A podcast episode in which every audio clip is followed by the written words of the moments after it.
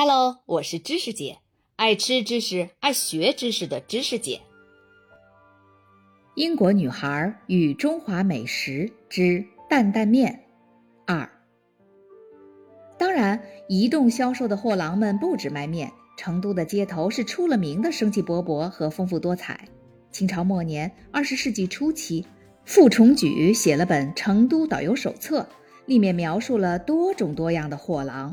包括流动理发师、流动修脚师、送水的、卖花的、修伞修扇子的、卖鸡毛掸子的、磨刀的和卖小吃的。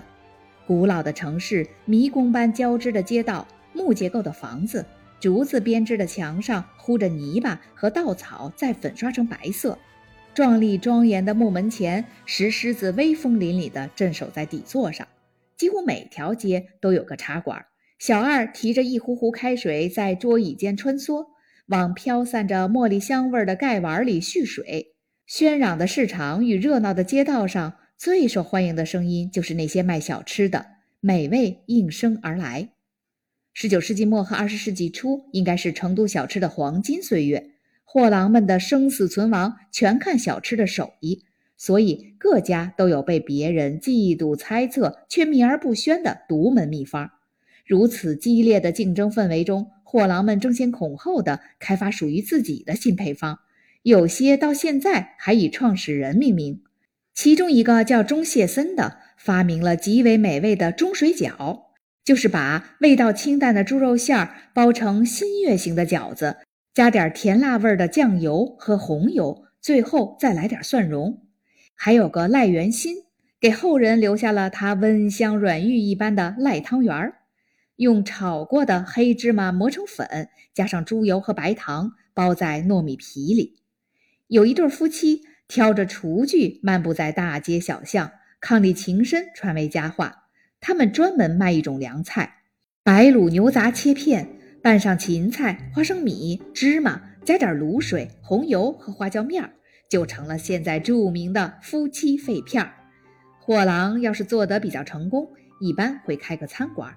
通常都用自己最著名的那种小吃命名。老人们回忆起小时候那些街头吃食，两眼总会泪汪汪的。我在茶馆遇到个太爷，坐在我身边聊了一个多小时，一丝不苟地写下了几十种不同的饺子，根据烹煮的方法和主要的馅料来分类。一个五十多岁、仪表堂堂、热情活泼的大厨，带着满足的笑容跟我怀旧。哦呦，他们都在街上挑起扁担卖的，啥子担担面啊、豆花啊、丁丁糖啊。他还给我来了段过去货郎叫卖的小曲儿，什么又甜的脆的糖麻花。文革期间，任何形式的私人企业都被禁止了，成都的茶馆被迫关门，货郎也不准上街了。但在中国的十年浩劫结束不久，生命力蓬勃的路边摊文化重生了。这种东山再起是砸烂铁饭碗现象的一部分。很多中年工人发现自己下岗了，只能拿最低工资，因此被迫寻找别的生计。于是，有的人就早上炸个一篮子的麻花，或者包一些粽子，拿到街上来卖。农闲的时候，也有农民挑着自制的小吃到城里来卖。九十年代中期的成都，仍然布满了迷宫般的小街。有的两旁是灰色的砖墙，点缀着一些木门；有的两旁则是两层的竹木民居。原来的大房子被分割成挨挨挤挤的小宿舍，开阔的店面前支起了塑料的招牌，石头底座上石狮子早已经无影无踪了。但是，如果你对这些变化视而不见，仍然能想象自己在遥远的老成都穿梭漫步。城里老街的美妙真是无穷无尽，我的大部分时间就沉迷于其中，不断探索。绿荫葱茏的角落，理发匠们把镜子挂在树干或者比较方便挂东西的建筑墙面上，摆好给顾客坐的竹椅子，客人舒舒服服地半躺着，任由对方给自己涂上泡沫，拿锋利得可以割开喉管的刀片刮胡子，眼前是一览无余的街景。磨刀的穿着脏兮兮的围裙，慢悠悠地走过去，挑着木头凳子和长长的灰色磨刀石，不管谁提着刀来，都能给你磨得削铁如泥。